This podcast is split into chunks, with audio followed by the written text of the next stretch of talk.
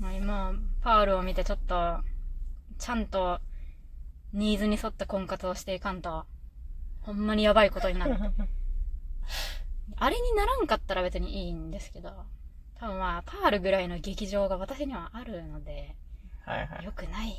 劇場が発生しないような環境に持ち込まなければならない。を作っていかと、だからもっと、ちゃんと本当に、あのーまあ、パールちゃんも、もう少し視野を広げて、あのーちゃんとダンスがね、まあ、村とかでもう、いいじゃん、その、そこら辺の都市部とかで、ボランティアでダンスをするとか、歌を歌うとかね、そういう活動をやったらいいじゃないの。で、お母さんも街で浮気をすればいいじゃないの。ね抱かれればいいじゃないの、街とかで。それをやらないからそういうことになる。なんかちゃんと自分のコントロールしていこはいはうってい。いうね。自分を甘やかすっていう適度にそのコントロールしてやっていくということは非常に必要なんで、そうそう。やっぱその自分の状態をね、ある程度メタ認知でこう思って、あ自分って今ちょっとストレスが溜まっていて、自分はかなり攻撃性が高いから、本当は父親とかのことを、まあ、この夫のことをぶち殺したいと思っているっていうことをちゃんと自覚した上で、あ、いかんいかん、ぶち殺したいとは思っているが、まあ、それはできないので、さすがにそれはできないから不倫しようとか。だからまあ、それでも、まあ一緒にいたい気持ちはちょっとあるかな、母、ぐらいのね。そう、そういう風にね、持っていかないとダメなんですが、まあ、それには人の、まあ、自分の気持ちをね、自分というものをよく知る必要があると。うん。まあだから本当に自分のことを理解していかないと、ちゃんとした結婚はできないなって思った。でもね、やっぱ一号さんはね、ちゃんとした結婚をもう目指しすぎているところもあるんよ。まあそうなんよ。でも結婚というのはね、おおむねちゃんとしてないものかもしれない。まあそれは、まあ、思いますね。割とちゃんとしてない部分も多い。そうそう。それでまあ折り合いをつけていったりいかなかったり、うん。成長したりしなかったりの人生をみんなさんやっているのかもしれない。そうなんや。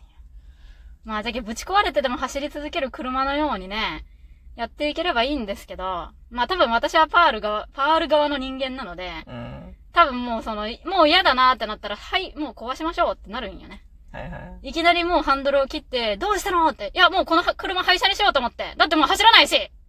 もうやめようよ、もうこんなのって言ってもういきなりこう壊すはいはい。感じになると思うので、本当に危ない。もう本当にね、パールのその、殺害シーンとか見とってもね、もう、いやー、共感するな、みたいな。もう怖いとかじゃなくて、本当になんかもう100%共感できちゃうのが怖いな、という。まあそういう気持ちなんだわ。もう。だから、わしは本当に、ちょっと、うかつに結婚できねえと思ったよ。はい。そんな気持ちになるんだ。本当になんかもう。で、まあ、しかも、今、パールちゃんはさ、ないものを求めとったけど、私は今、現時点でその夢叶えちゃってる状態っていうか、まあ、そう、だプラスアルファってか、だからその、まあ子供うん。だよな。まあ、それをね、なんかこう、今の私は現状満足しているんだよな、生活に。はいはいはい。で、まあなんかちょっとこう人間的成長や、その人生における何かこう、もう少し打ち込めるものとかをプラスに何か欲していて結婚をしたいと思ってるんだが、うん。でもなんかそれをこうさ、やっぱり今満足してる生活をマイナスにして足かせがつく状態になるんだったら、それはそういう結婚はやりたくないなと思うよ。うーん。その足かせになるような感じだったらね。今より楽しくなるんだったらやりたいけど、今より楽しくなくて抑圧されて足かせがついて、ってなったらもうそれはやる意味がないし、や、いや、やっぱ難しいかもしれん。いうん、本当に難しいと思うわ。や、なんかさ、今の話してる言葉って結構見かけるものでさ、うんで、それって子供に関する話でそういう言葉聞くわけよ。だからなんていうの、もうその、今のこの日本で、はいはいはいはい。この給料でもうけ、うん、子供は贅沢品だみたいな。うんうんうんうんもう子供なんて足かせでしかない。うんみんな産まないよ、うんみたいなのを、まあめちゃくちゃ見かけるんですけど、うんでも、一号さんの場合、子供はそうとは捉えてなくて、あーでも確かに夫のことはそうなんだね。お子供は確かにそうだな。まあ子供は、だってまあゼロだしね。っていう。で、その今から育てていくものだから、だってもうそれはそういうもん。まあそれはそういうもんだけど、男が邪魔だな。やっぱなんかこうね、男に対するお前邪魔っていう気持ちが強すぎるんだわ。本当に。だからなんかパールちゃんがその、ハワードに死んでほしいって思う気持ちがすごいわかるもん。なんか今の時点でもうすでにお前いらないっていう気持ちになるんよね。じゃけ振るときすごい爽快なんよ。その婚活しとって一番楽しい瞬間って何かというと、男を振る瞬間なんよ。いや、もうな、なんなんほんまに。あ、でもそっか。だってさ、その、婚活して、その、一応お付き合いみたいな感じの状態になると、ストレスでなんか調子悪くなるって言ってたもんね。そうなんよ。体調が悪くなるんよ、いつも。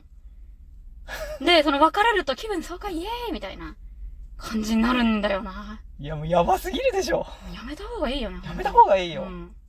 まあ一応やるけどね、まあまあ30までは。まあ親が納得す、親がね、その、あ、父親は結構そういう世間体とかなんかあの、表面的なこと気にするやつだから、なんか30までやってみなさいよとか言ってくるけ、まあやるけど、多分やめた方がいいと思う。まあ子供は足かせ、まあ子供はだってお、てめえが今から育てるものだけ、どうにでもできるじゃん。ままあ、そ、の、その子のそのあれによるよ。そういう特性とか、状態をその見極めた上でてめえが今から育てりゃいい話だけ。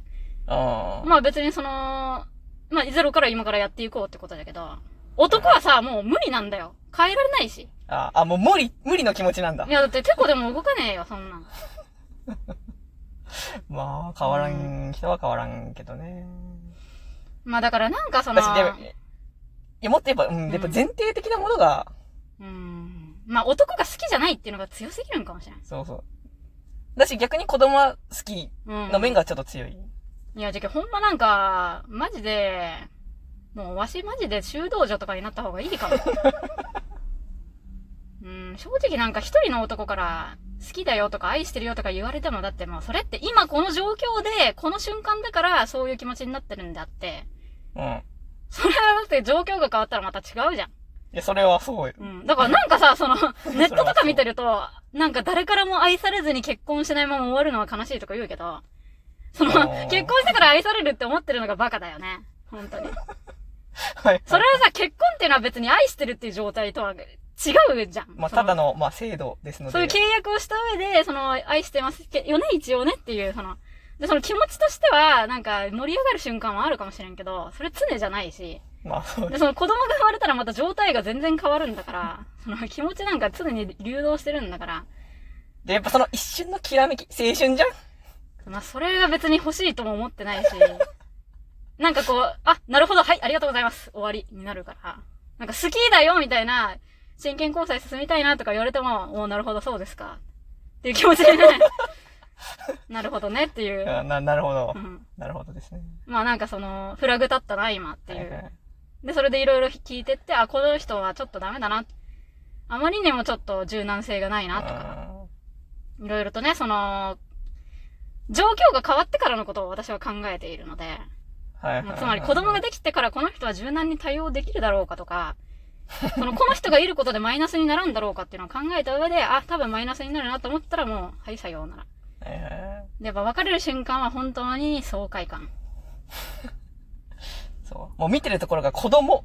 うん。子供、まあ、育児か。まあそうだね。育児でどうかというところをまず見ているから、いちごさんそうだは。ね。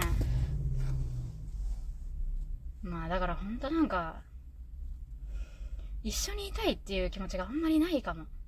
いや、だからやっぱ難か、そうなってきたらさ、うんもうめちゃくちゃ度量の広い、なんかまあ、なんでも OK! みたいな男か、同じタイプのうん。子供の育児を今考えて、今考えてるっていうか、その、そういう前提でまあね婚活を考えていますぐらいの人じゃないとさ、そうも、そうどっちかや。う。うんん。なんかふわふわした感じで来られても本当にダメかも。やまあでもそれなりに気を使うし、やっぱ。で好きになろうという努力はする 努力はするんだ。だからね、その努力がやっぱり、もう、その、疲れて、で、盛り上がるようには盛り上がるんよ、気持ちが。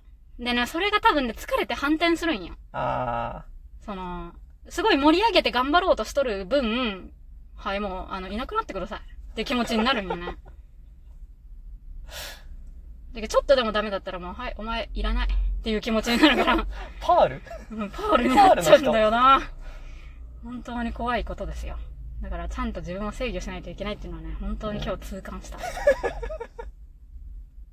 まあ、ディオブランドであり、パールなのだから、